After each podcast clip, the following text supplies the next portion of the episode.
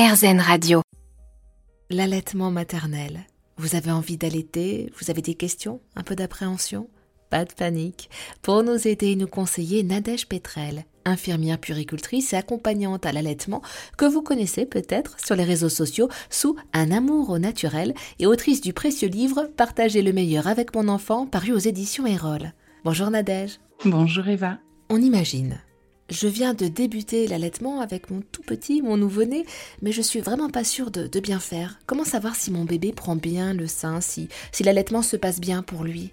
Alors déjà, ça va être au moment de la tétée d'essayer de pouvoir euh, reconnaître en fait une succion qui sera nutritive de celle qui sera non nutritive. Donc ça, c'est vraiment important que chaque maman puisse reconnaître le moment où le bébé boit vraiment du lait d'une succion qui serait juste euh, entre guillemets, pour euh, l'apaiser et l'endormir.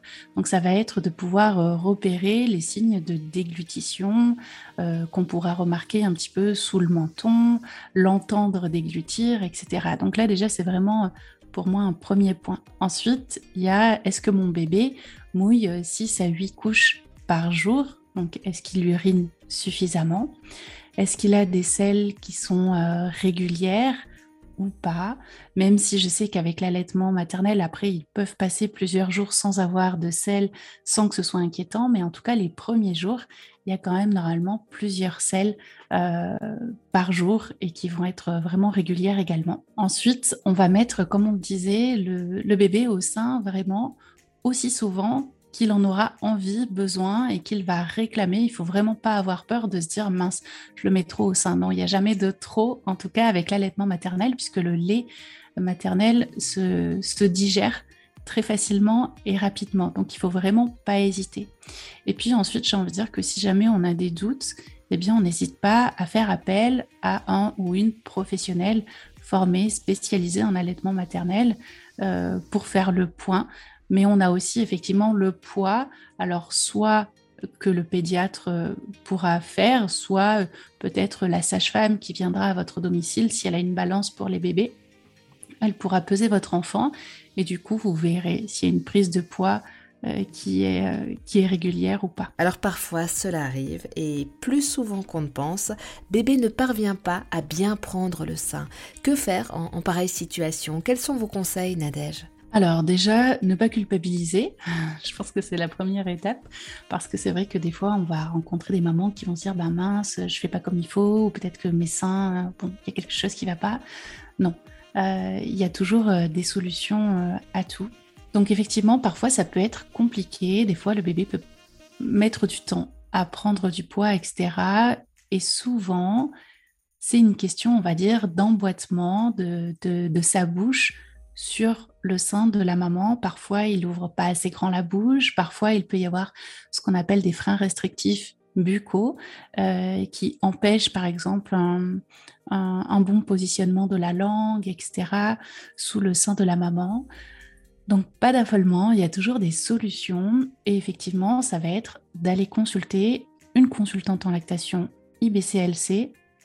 Parfois, il sera nécessaire de coupler cette consultation à un ostéopathe ou un chiropracteur qui va pouvoir aussi peut-être débloquer les tensions éventuelles, euh, tout simplement bah, soit dues à l'accouchement, à la position qu'avait le bébé dans le ventre, etc., et qui aurait pu euh, donc euh, lui créer des tensions qui feraient que bah, c'est compliqué pour lui de, prendre le sein correctement et donc d'avoir une succion suffisamment efficace pour dire de pouvoir téter. Après, effectivement, il peut y avoir d'autres soucis comme euh, des mastites par exemple, etc. Donc là, c'est toujours euh, avec des professionnels de toute façon qui seront formés en allaitement maternel que vous trouverez euh, les conseils pour pouvoir vous soulager, etc. Et, et, mettre des choses en place après à la maison, que ce soit avec de l'eau chaude avec une certaine façon de positionner le bébé en fonction de la rougeur sur le sein, etc. Donc euh, voilà, sachez que ça arrive et qu'il y a toujours euh, euh, des choses à mettre en place pour que ça puisse s'améliorer. Nadège Petrel, je rappelle que vous êtes infirmière puricultrice, accompagnante à l'allaitement et autrice du précieux livre Partager le meilleur avec mon enfant paru aux éditions Erol. Sur Internet, on lit tout et son contraire concernant l'allaitement et surtout sa durée. Dites-nous, Nadège, quelle est la durée idéale de l'allaitement? Alors, il y a l'OMS, qui euh, est donc l'Organisation mondiale de la santé, qui recommande un allaitement exclusif au moins jusqu'à l'âge de 6 mois et en complément d'une alimentation euh, solide diversifiée jusqu'à l'âge de 2 ans. Donc ça, ce sont vraiment voilà, les recommandations euh, de l'OMS. après, des fois, il y a des mamans qui arrêtent plus tôt, d'autres qui arrêtent plus tard, qui peuvent allaiter jusqu'à 4-5 ans.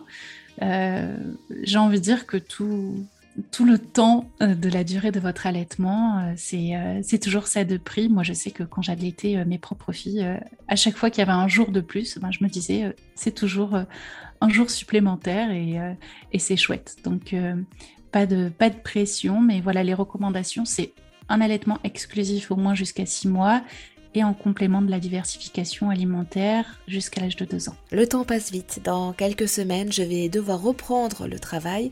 Alors comment aborder au mieux le sevrage de mon bébé? J'ai l'impression que cela va être compliqué. Comment faire au mieux pour lui et puis pour moi, Nadège Petrel? Alors effectivement, soit il y a la reprise du travail et déjà il faut savoir que c'est possible de continuer d'allaiter si on le souhaite en tirant son lait en amont et donc en faisant euh, des petites réserves euh, au congélateur, soit effectivement on veut donc euh, sevrer notre enfant, que ce soit dû à la reprise du travail ou pour une toute autre raison. Et donc là, c'est possible aussi. Donc vous allez diminuer en fait progressivement le nombre de mises au sein par jour. Donc commencer par retirer une tétée pendant quelques jours, puis une deuxième, etc. Donc ça va vraiment être quelque chose de progressif. De toute façon, sinon votre corps euh, vous rappellera à l'ordre.